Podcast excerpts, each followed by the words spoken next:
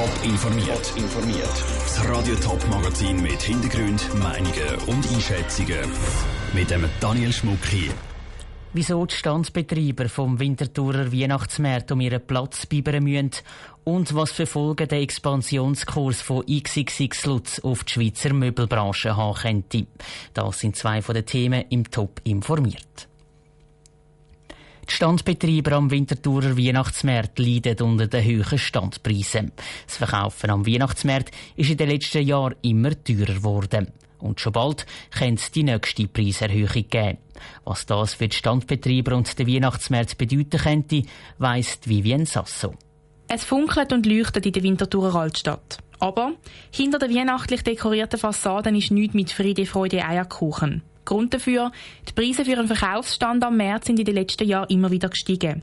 Das kann für die Verkäuferinnen und Verkäufer fatale Folgen haben, erklärt Raymond Chevalier, der selber einen Stand am Winterthurer Weihnachtsmarkt hat. Das ist einfach nicht mehr handeln. Die meisten von uns machen das als Ein-Personen-Geschäft oder als Zwei-Personen-Geschäft. Ich weiß konkret von zwei Standbetrieben, ganz in meiner Umgebung, die wirklich praktisch nichts mehr verdienen.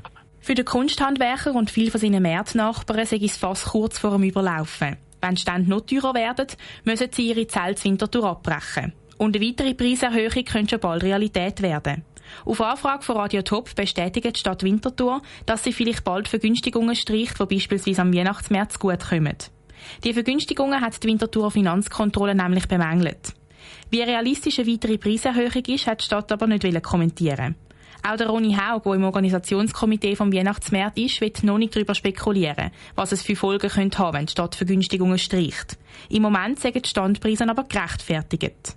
Der Winterthur Weihnachtsmarkt bewegt sich von den Preisen her in einem absoluter Durchschnitt von der ganzen Schweiz. Wir sind immerhin in der sechstgrößten Stadt der Schweiz und wir erreichen über 350.000 Besucher am März selber. Von dem her gesehen sind wir preislich absolut im Rahmen. Er fände es natürlich traurig, wenn es Standbetreiber gibt, die sich vielleicht bald keinen Stand mehr leisten können. Die Standpreise stehen aber amigs schon weit im Voraus fest und die Warteliste von denen, die einen Stand wollen, sind trotzdem lang. Darum ist der Ronny Haug sicher, dass der Winterthur Weihnachtsmarkt nicht wegen zu hohen Standpreisen aussterben könnte. Die Vivien Sasso hat berichtet. Der Winterthurer Stadtrat wird Ende Jahr darüber diskutieren, ob die Stadt Anlässe wie den Weihnachtsmarkt weiterhin finanziell unterstützen wird. Wenn nicht, dürften das vermutlich auch Events wie das Albani-Fest oder die Afro-Pfingsten zu spüren bekommen. Nach Möbelpfister jetzt auch noch Interior. Die Schweizer Möbelbranche wird im Moment gerade ziemlich durcheinander geschüttelt von der österreichischen Marke XXX Lutz. Mit der Übernahme der beiden Ladenketten wird die Konkurrenz im Schweizer Möbelmarkt immer grösser.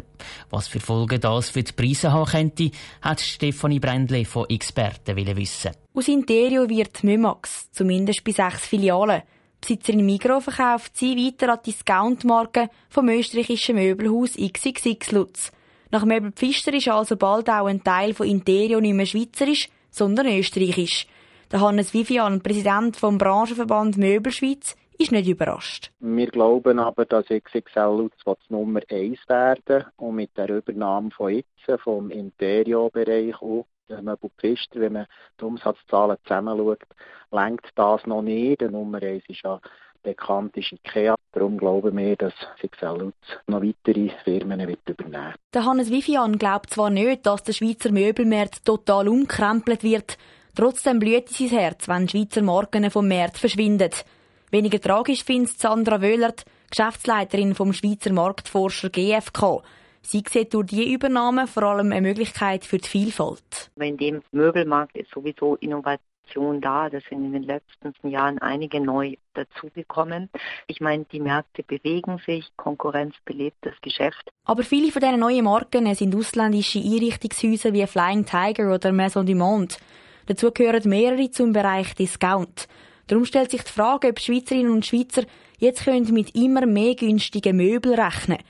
Sandra Wöhler glaubt nein, der Hannes Vivian aber schon. Die Rabattspirale dreht sich, die Angebote werden günstiger. Das ist nicht nur in unserer Branche so, das ist in vielen Branchen so. Von dort her wird es immer wieder Schnäppchen geben, wo der Konsument kann profitieren und sehr günstig kann einkaufen kann. Die Schweizer Käuferinnen und Käufer dürfen damit also Geld sparen können.